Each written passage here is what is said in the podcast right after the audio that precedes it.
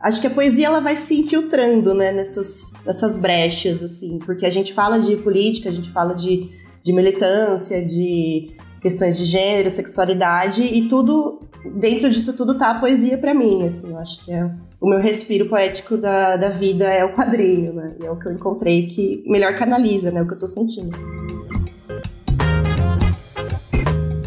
É impressionante ver como os quadrinistas conseguem, em tão poucos traços e tão poucas palavras, traduzir o espírito do tempo, as crises políticas, as econômicas e as sociais.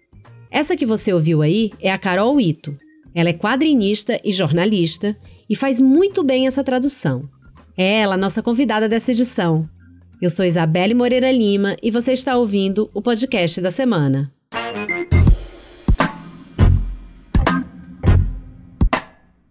Todo assunto é assunto para quadrinhos. É o que tem provado os quadrinistas da atual geração nos quatro cantos do mundo. Aqui no Brasil, um nome que tem aparecido cada vez mais é o da Carol Ito, que começou a desenhar para aliviar a própria angústia. Ela começou a fazer um tipo de escape poético do sofrimento, como ela explica. E agora, além de quadrinhos em que fala dos sentimentos dela e daqueles compartilhados por todo mundo, as angústias que giram em torno do que rola no mundo, ela conseguiu unir os desenhos ao jornalismo e tem feito incríveis reportagens em quadrinhos. Nessa edição do podcast da semana, eu converso com ela sobre como as HQs conseguem traduzir os temas mais pesados, sobre esse cruzamento entre quadrinhos e jornalismo e sobre a carreira dela também. Se você quer trabalhar com HQ, vale ouvir até o fim para saber coisas mais práticas da vida de um quadrinista e também para receber os conselhos da Carol. Ouve aí meu papo com ela. Carol, você fala sobre temas super importantes e sérios em uma mídia que usa muito humor. Como é que dá para equilibrar temas tão pesados com a leveza dos quadrinhos? E mais, como é que faz isso sob a vigília da era do cancelamento? É, eu acho que o quadrinho apareceu na minha vida justamente para trazer essa leveza, né? Eu, eu comecei a desenhar em, há uns anos atrás, uns 2014, né, que eu criei meu primeiro blog, e foi justamente porque eu estava vivendo uma crise depressiva, eu estava muito, muito mal, né? Com muita insônia e várias questões de saúde mental, né? E o quadrinho apareceu para eu conseguir desopilar um pouco, conseguir é, enxergar graça, né? Nas, nessas ironias que a gente vive, né? Eu acho que meu trabalho vem muito nesse, nessa linha de captar as ironias que já existem no cotidiano, né? Eu, eu fico com esse radar meio ligado. Então, poder rir, né, da, da desgraça, né? E agora ainda mais sendo brasileira, tá bem difícil. é um jeito de, de aliviar um pouco, né, a, todo o estresse que a gente vive, a tensão que a gente vive. E para mim é uma coisa terapêutica mesmo, né? Eu faço, eu costumo dizer que eu faço primeiro o quadrinho para mim, assim, tudo que eu faço é porque eu preciso fazer antes do que do que o público, ou sei lá, do, do que as pessoas esperam. Então, meus temas sempre são sobre mim, sobre o que eu tô vivendo e como que eu transformo isso em algo mais divertido e leve, né? É, sem dúvida que publicar na internet, né, que é o meu trabalho desde o início, é, é um desafio grande, né? E eu, eu tenho várias neuras, assim, de principalmente com questão de plágio, né? Hoje é muito comum você ver artistas que acabam criando ali um, é, uma, uma cópia, às vezes mais ou menos explícita de outro artista. Isso, isso também traz, né, essa ameaça de cancelamento, sem contar na dos temas espinhosos, né, que eu costumo tratar, inclusive, e eu tenho muito cuidado para que isso não seja apropriado por pessoas com más, com más intenções, né, com, com propostas muito diferentes do que eu, do que eu trago, e também de não é, fazer um desserviço para causas que eu acredito. Então, é um cuidado que eu não, não julgo que é censura, né, como algumas pessoas é, até em debates já já me disseram que não, você está se autocensurando, você deixa de tratar de certos assuntos ou de, é, de, desenhar certos personagens com medo de que isso seja é, alvo de cancelamento, mas eu acho que não é, não é questão de censura, é questão de um cuidado, é, principalmente lidando com humor, né, um cuidado de não prejudicar pessoas que já, né, já têm suas vidas prejudicadas e ameaçadas e e desprivilegiadas o tempo inteiro. Então, eu tenho esse cuidado sim. Às vezes a gente erra, né? Acho que todo artista que tá metendo a cara na internet acaba se equivocando, né, em vários momentos, mas eu, eu sempre tenho essa preocupação, assim. Uma coisa que você falou aí no meio que eu fiquei pensando é que você já começou então em internet, né? Porque eu, eu fico sempre com essa dúvida sobre a diferença de internet e papel para o quadrinho. Até que ponto você consegue fazer. Se a internet é limitante. Você, você sente limitação e quando você olha a obra de alguém em papel, você diz: hum, se eu tivesse no papel eu poderia fazer XYZ?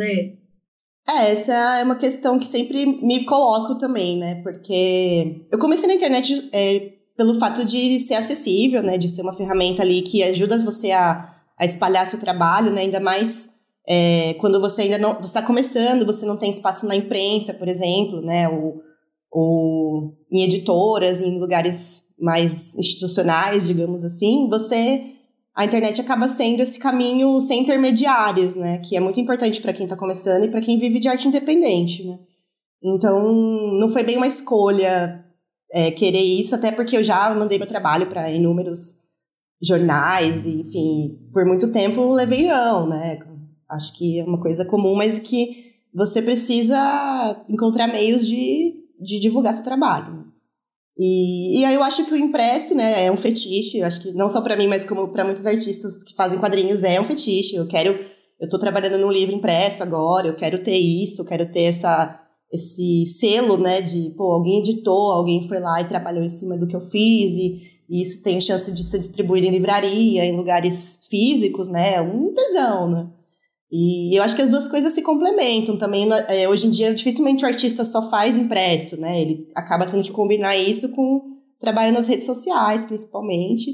E em termos de, de formato e processo criativo, é, cada meio tem suas limitações, né? Por exemplo, é, quando eu publico no Instagram, que é a rede que eu uso mais, eu tenho as limitações de, espaço, de tamanho, de tamanho de letra, tanto de texto, né? Porque às vezes se você se você faz um trabalho sem pensar no aonde ele vai ser publicado, né? A leitura acaba ficando truncada, acaba é, prejudicando, né, pro, pro leitor a, é, a visualização. Então você tem que estar tá, cada meio você se adapta de acordo com as limitações dele, né? Se for para internet, para um site, depende do formato do site, da enfim, todas essas questões mais de design a gente tem que levar em conta, né? Então, acho que é, cada um tem sua especificidade e eu acho ainda que o impresso tem sua importância, sim, né? apesar de estar na internet a maior parte do tempo. Acho que ter um livro ainda te abre portas, ainda, ainda serve como um portfólio, né? Um, uma vitrine do seu trabalho em espaços que, é, que a internet não, não chega ou que é, espaços mais institucionalizados, né, de, de, do meio editorial mesmo, né, ainda é importante que eu e outras mulheres, principalmente, porque a gente ainda tem muita dificuldade de inserção na, na nesses espaços de que, que validam o seu trabalho, né, que tem alguém, um editor, que tem um, né, um editor ou editora, ou, ou mesmo da imprensa que valide, né, que diga, ó, oh, esse artista aqui a gente recomenda, sabe? Isso ainda é fundamental para a gente crescer, né? Eu também, trabalhando com as tiras, né, na revista TPM, que eu tenho uma série, eu acabei conseguindo sedimentar mais o meu trabalho e atingir públicos que não teriam contato com o meu trabalho se não fosse isso. Então, ainda assim, é bem importante estar nesses lugares. Agora, falando um pouco de, não da forma, mas do conteúdo, eu vi você falar que o seu trabalho tem eixo em três P's. É, pepeca, política e poesia. Uma vez que as discussões de gênero e política ganharam tanto volume nos últimos anos, como é que fica a poesia? Acho que a primeira poesia, né, que resiste é de estar fazendo arte, né, nesse país, com zero condições, né? Eu sempre fico nesse conflito. Putz, eu tenho que ganhar dinheiro, pagar boletos, mas eu quero fazer esse trabalho autoral que rende um total de zero dinheiros e eu fico gastando um tempão nisso, né? E publicar um livro também é uma coisa que você não ganha dinheiro para fazer, talvez você ganhe dinheiro depois que ele fique pronto, mas tudo muito incerto, né? Então, eu acho que a primeira poesia que existe nisso é fazer e continuar fazendo apesar das dificuldades, né?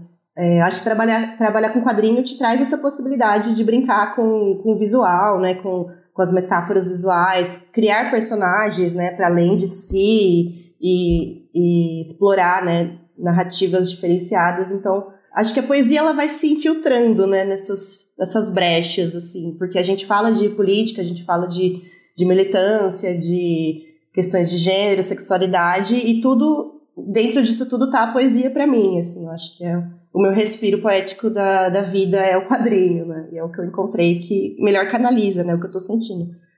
É, mas assim, tem dia que é só ódio mesmo, não tem poesia. tem dia que eu faço quadrinho, eu tô com ódio, tô com uma raiva que eu preciso, né?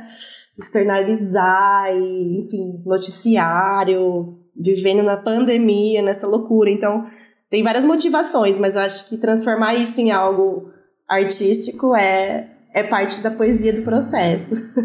Você faz parte do Políticas, que reúne muita gente, muito trabalho legal, com temas bem politizados e de militância.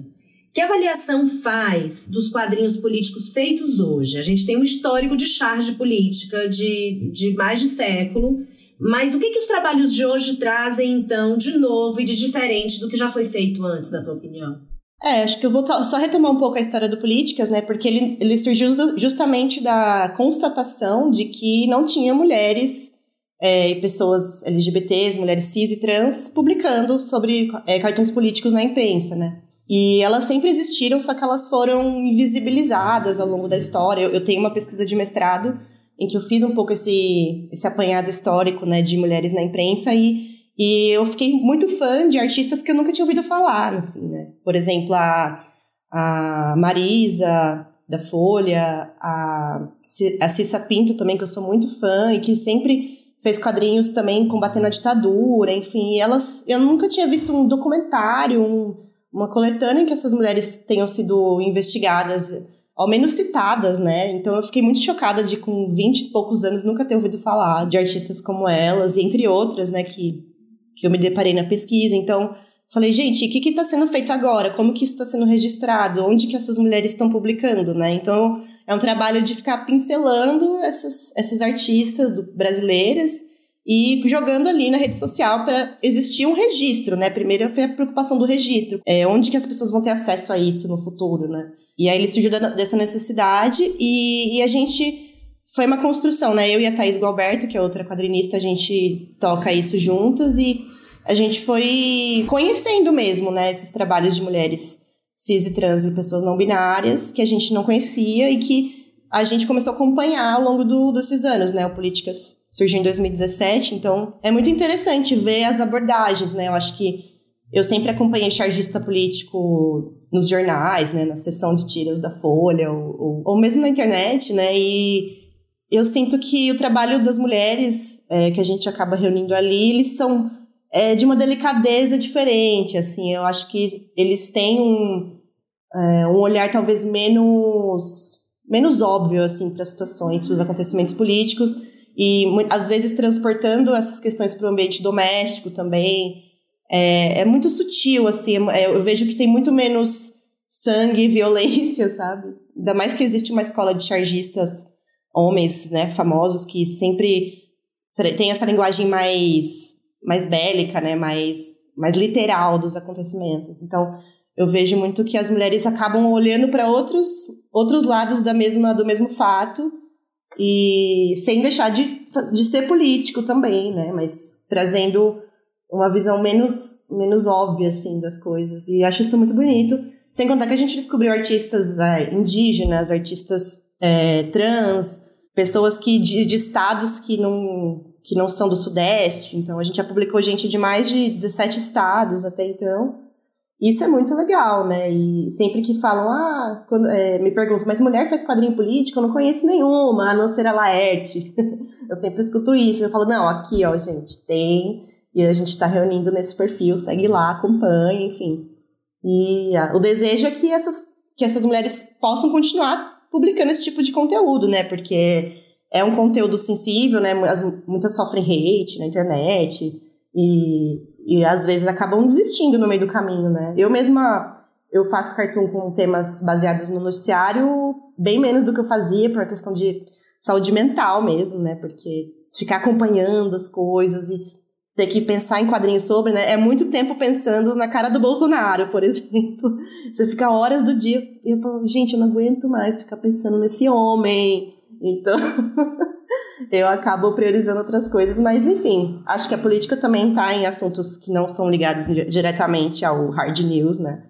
que é a gente já fez algumas sessões, né, dedicadas a assuntos como a discussão sobre o aborto ou sobre a morte da Marielle. Então a gente faz meio uns chamados para as artistas mandarem trabalhos sobre isso e vão aparecendo coisas muito muito diferentes e muito originais assim. É um convite para que outras pessoas também conheçam e, e, e tenham um olhar aberto, né, para esse tipo de trabalho que que é diferente ao mesmo tempo é político e é importante que as mulheres estejam ocupando a discussão pública também, né? Durante muito tempo, quem fez quadrinho dependia muito de jornal e de banca para viver. Você já vem de uma geração, como a gente falou antes, né, que é, que é da internet. É, se descola disso e encontrou outras maneiras. Como é que é possível viver de HQ hoje? Tem que publicar livro? É, como é que faz na parte prática da vida? Viver de quadrinhos é um grande mistério, assim, para muitos artistas e eu, a gente acaba fazendo várias coisas, né? Ilustração. Eu mesma vivo, eu sou jornalista formada, então ainda, ainda trabalho bastante com texto. É uma porque eu gosto, né? Eu sou repórter, isso é minha minha paixão. E esse, aí você vai complementando, aí vem um pouquinho de cada lugar, assim. Eu acho que é, ou, ou você vira criador de conteúdo integral, em tempo integral, né? Criando conteúdo para rede e, fazendo quadrinho no meio disso ou você vive de edital, ilustração e vai combinando as, as habilidades da forma que dá, assim. É difícil ter alguém que trabalhe só com isso. E outra questão que, que a pandemia é, dificultou é a quem vende é, produto em feira, né? Feira de quadrinhos e de artes. Então, é, muita gente vivia disso, assim, né? De, de participar de uma Comic Con ou de um FIC, que é o Festival Internacional de Quadrinhos em, em Belo Horizonte.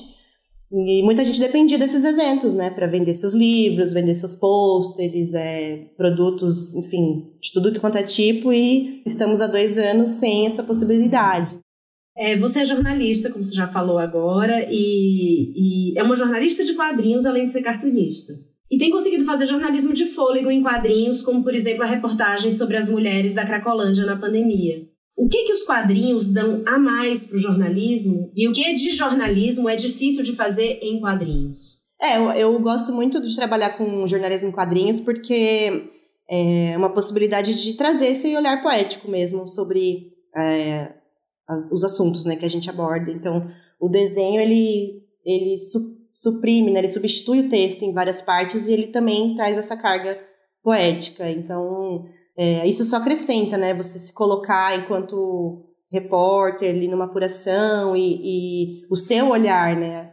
Visual, artístico sobre um acontecimento é rico, né? Eu acho que enriquece a narrativa e a gente está no fundo brigando, né, e lutando para atrair mais leitores, para lerem nossas histórias. Então, o quadrinho ele é uma, um recurso diferente e que permite uma fluidez de leitura diferente, né?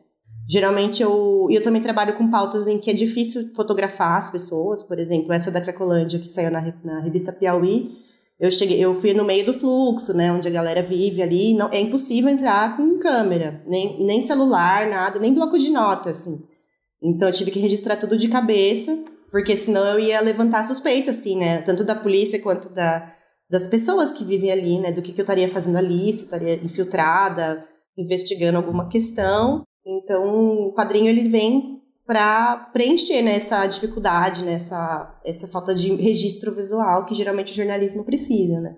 O que é, o desafio mesmo é como encaixar isso no esquema, na rotina de trabalho jornalística e nas negociações com a imprensa, né? Porque é um trabalho que demora muito, que, que é caro, né? Não, não é um trabalho que você, você além de apurar, fazer a apuração normal de qualquer jornalista, você ainda transforma isso num roteiro de quadrinho, né? Que é, já é uma linguagem bem diferente de uma reportagem tradicional. Aí depois desse roteiro vem o rascunho, o storyboard, depois disso vem a finalização, a digitalização. Então, eu mesma costumo pegar poucos trabalhos desses, porque é muito trabalho. E geralmente eu, eu, tento lidar com temas não muito quentes, né? Não muito factuais, porque eu sei que vai demorar. Então, é difícil você você desenhar tão rápido a ponto de não perder o timing, sabe?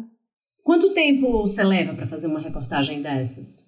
Entre apuração e entregar a coisa pronta?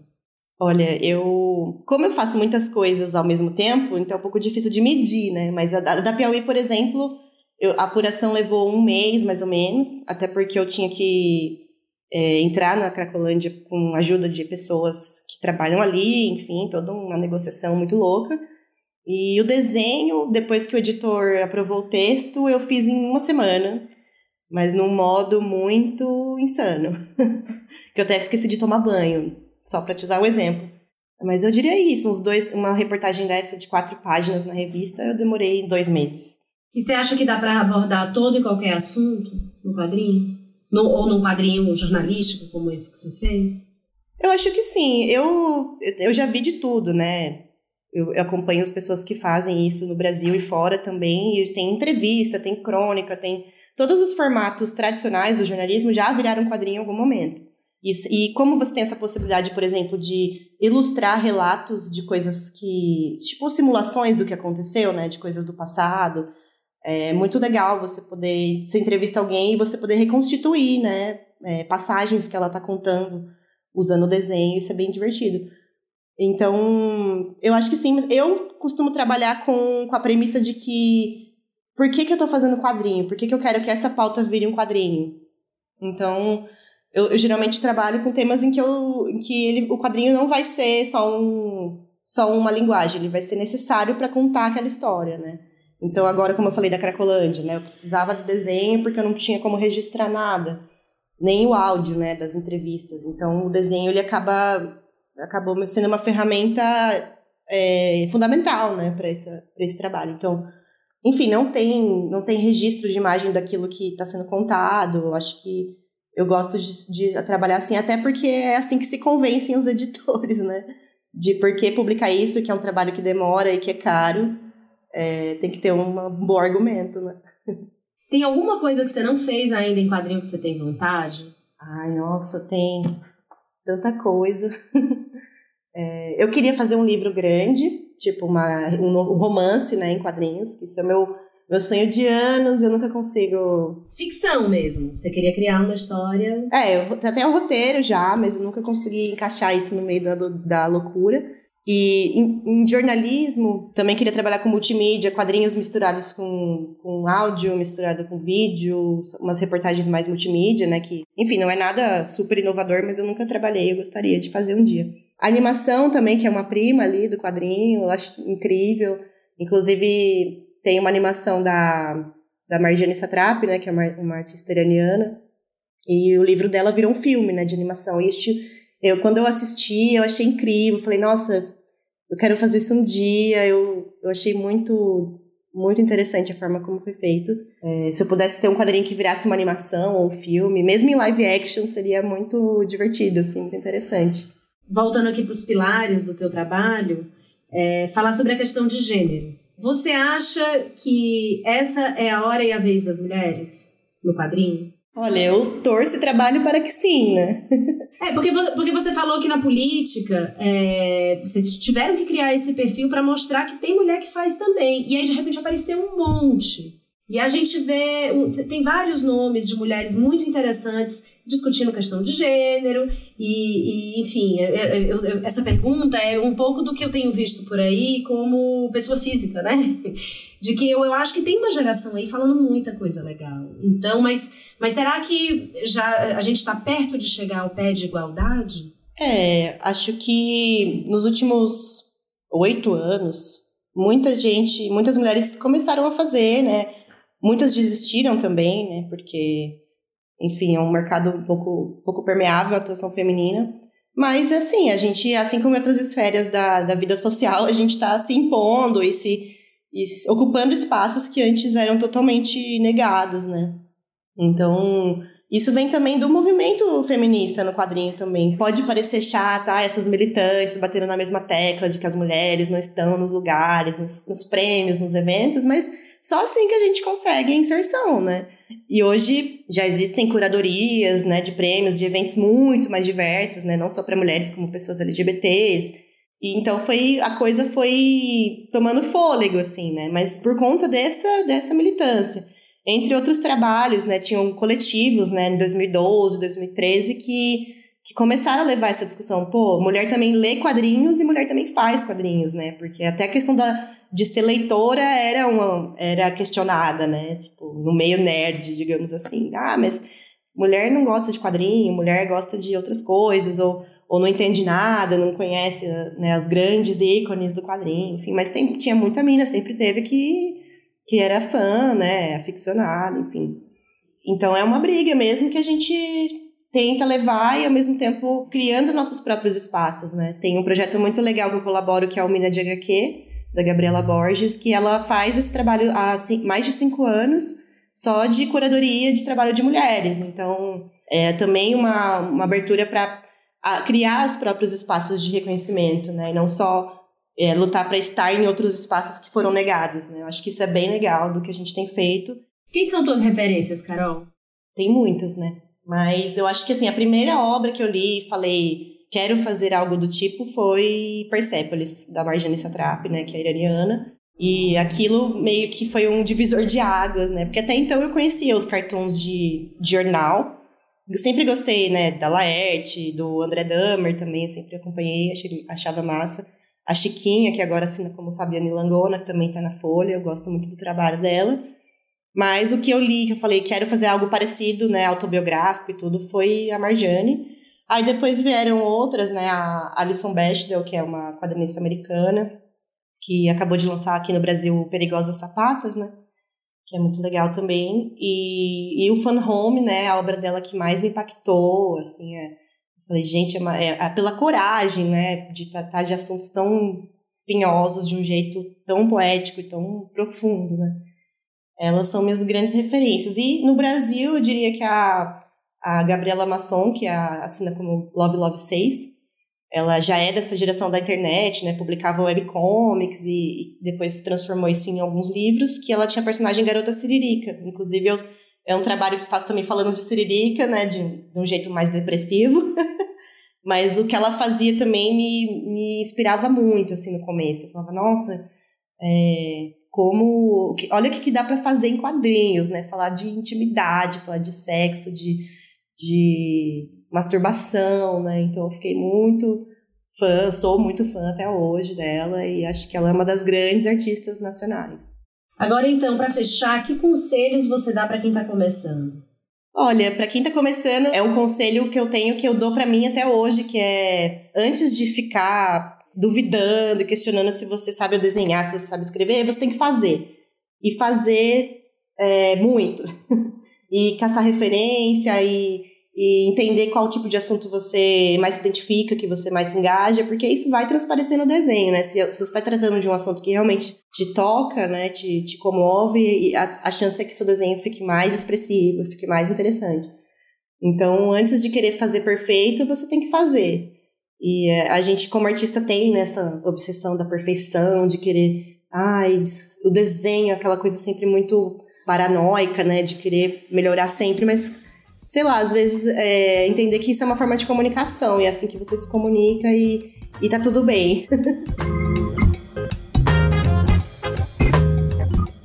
Se você gostou dessa edição, eu te convido a visitar o site da Gama e ler os outros conteúdos que a gente tem sobre quadrinhos. A gente entrevistou o premiado quadrinista brasileiro Fábio Moon. Ele fala da solidão do quadrinista e do mercado cada vez maior para quadrinhos mais autorais. Ele acredita que a gente está vivendo uma era de ouro da HQ no Brasil. A gente tem uma reportagem que fala sobre como personagens icônicos têm passado por mudanças para se adaptar aos novos tempos. Vai da turma da Mônica até super-heróis. E tem outra ainda que mostra quem são as mulheres que estão fazendo barulho no mundo dos quadrinhos brasileiros. Se você gostou deste podcast, eu te convido a ouvir outras edições. A gente já falou com um monte de gente legal. Para ter uma ideia, tem uma entrevista com o psiquiatra Rodrigo Bressan sobre burnout, tem um papo com a Deia Freitas do Não Inviabilize sobre fofoca e outro com o jornalista Jamil Chad sobre cobertura de guerra. No Spotify e no site da Gama, você pode ouvir o podcast da semana.